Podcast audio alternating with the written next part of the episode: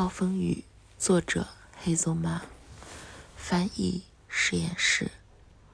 午后，审视着被恐惧染过的寂静，警笛与警察将公园、学校、教堂与超市串了起来。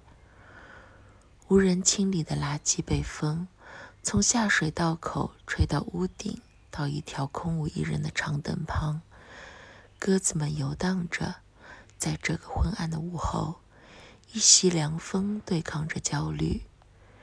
这是一群学生进行日常速写的工作日，他们画下的小坟墓哀悼着事件的突发性，如同一夜之间蔓延成死亡的植被。他们不想对此习以为常。